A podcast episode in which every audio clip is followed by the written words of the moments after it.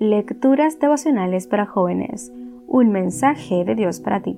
Cortesía del Departamento de Comunicaciones de la Iglesia Adventista del Séptimo de en Santo Domingo, capital de la República Dominicana, en la voz de Jacqueline Enríquez. Hoy, 5 de marzo. Vivir por fe. Pues el Evangelio nos muestra de qué manera Dios nos hace justos. Es por fe, de principio a fin. Así lo dicen las Escrituras. El justo por la fe vivirá. Romanos capítulo 1 versículo 17.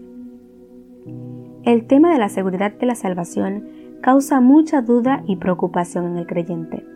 Muchos cristianos suelen buscar seguridad en sí mismos y en sus obras, pero al ver sus errores, las caídas constantes y la inestabilidad espiritual que tan a menudo nos caracteriza, dudan de su salvación. Otros llegan a la conclusión de que nunca fueron realmente salvos. He visto a millones de personas en esta misma situación en mi país.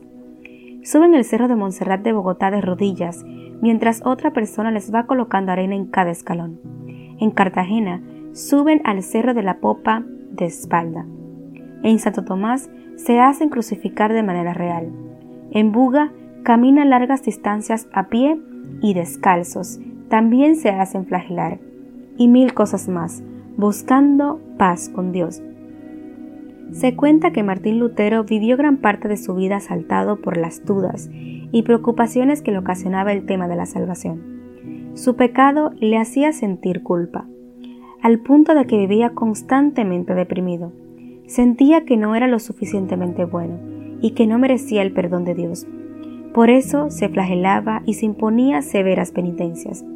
Un día, mientras estudiaba las escrituras en su oficina en Wittenberg, leyó Romanos capítulo 1, versículo 17. El justo por la fe vivirá. Aquel día se inició un cambio en su interior. Pensó todas las noches en ese pasaje. El Espíritu Santo obró en él de una manera tal que no pudo contenerse ante tal verdad. Lutero entendió que la salvación solo se obtiene por gracia, nosotros no la merecemos y nunca podremos hacer algo para ganarla o merecerla. La salvación solo puede obtenerse mediante la fe en Cristo Jesús. Después de recibir tan grande convicción y seguridad en la palabra de Dios, encontró la paz tan esquiva que había buscado por tanto tiempo, y estuvo dispuesto a dar su vida por esa verdad. ¿Y tú? ¿En quién confías? Hoy amanece un nuevo día, y la gracia de Dios está al alcance de todos. Basta solo con hacer de Jesús tu Salvador personal y Señor de tu vida. Dios te dice hoy que el justo por fe vivirá.